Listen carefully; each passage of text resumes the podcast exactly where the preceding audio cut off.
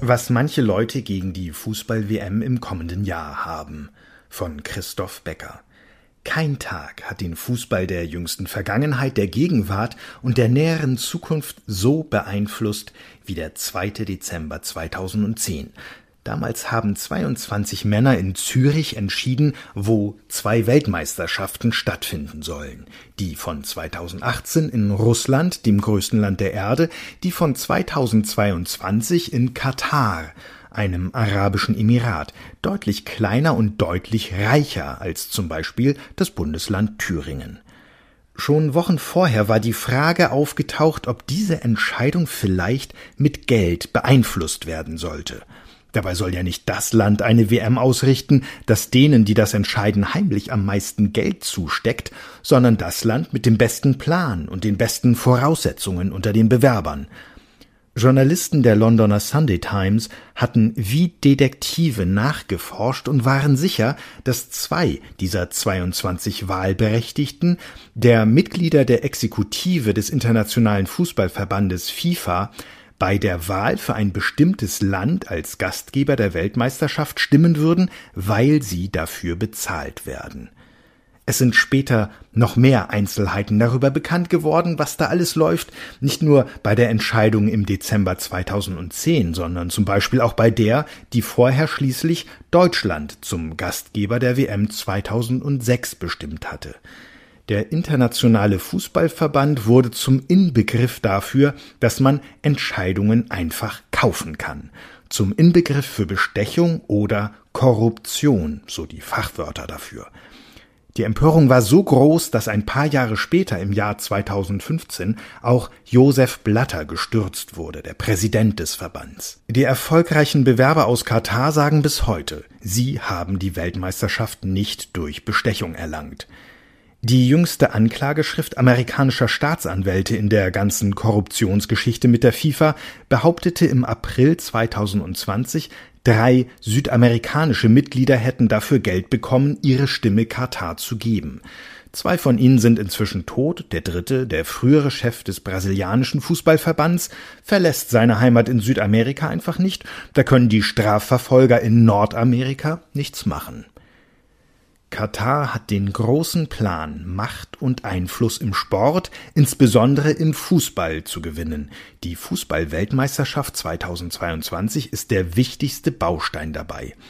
Vor zehn Jahren übernahm der Staatsfonds des Emirats außerdem einen der besten französischen Fußballclubs, Paris Saint-Germain. Dadurch wurde der Herrscher von Katar Eigentümer des Clubs, der von einem Vertrauten geführt wird. Dieser Manager wurde vom Emir zum Minister ohne Amt ernannt. Er führt einen Sportsender in Katar und sitzt in der Exekutive des Europäischen Fußballverbands UEFA.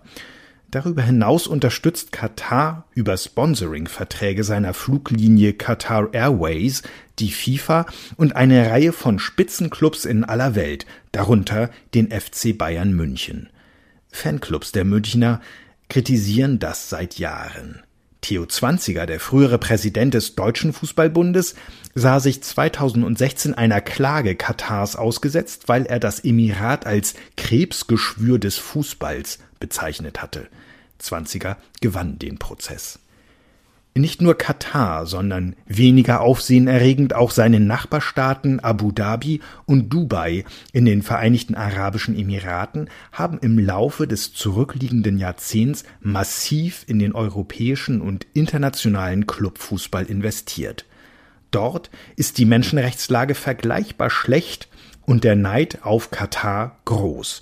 Das sieht man daran, dass es dreieinhalb Jahre lang eine Blockade Katars unter anderem durch die Vereinigten Arabischen Emirate und Saudi-Arabien gab. Dort stehen die Nöte der Millionen armen Menschen, die zum Arbeiten in diese Länder gekommen sind, nicht in dem Maße unter Beobachtung wie in Katar. Im Februar hat die britische Zeitung The Guardian veröffentlicht, wie viele solcher Arbeiter aus den Staaten des indischen Subkontinents seit der Vergabe der WM in Katar gestorben sind. Aus den Nachbarstaaten kommen solche Nachrichten kaum in die Schlagzeilen europäischer Medien und noch seltener sorgen sie für entsprechenden Aufruhr. Die künftigen WM-Gastgeber und auch die FIFA verweisen seit Jahren auf Bemühungen, die Menschenrechte zu wahren, etwa durch die Abschaffung des Kafala-Systems, das Arbeitnehmer bislang an ihre Arbeitgeber gekettet und sehr stark von ihnen abhängig gemacht hat. Inzwischen wurde auch erlaubt, dass Fans in WM-Stadien Regenbogenfahnen schwenken dürfen. Ein Erkennungszeichen von Homosexuellen, also von und für Menschen, die Menschen des gleichen Geschlechts lieben. Homosexualität steht in Katar trotzdem weiter unter Strafe.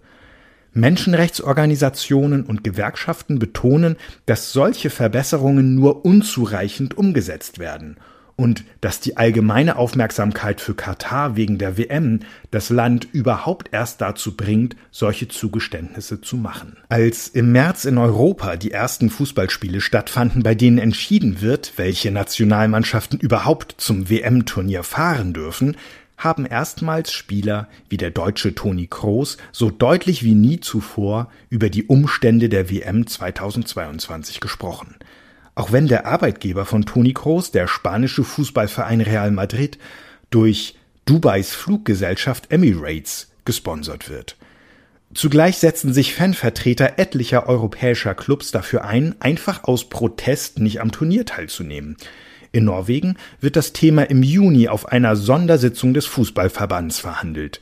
In dieser Woche erklärten die im Verein organisierten Fans des Clubs Brøndby IF aus der dänischen Hauptstadt Kopenhagen, sie seien gegen den Verrat des Fußballs, so nennen sie das Turnier in Katar. In Katar selbst werden solche Vorwürfe häufig als Ausdruck dafür gewertet, dass Europa andere Sichtweisen als die eigenen nicht gelten lassen will und außerdem etwas gegen den Islam hat, gegen die Staatsreligion in Katar. Die ursprüngliche Absicht, das Turnier bei sommerlicher Gluthitze auszutragen, gab das Land schon im Jahr 2015 auf. Seither steht fest, dass die WM 2022 am 21. November beginnen soll.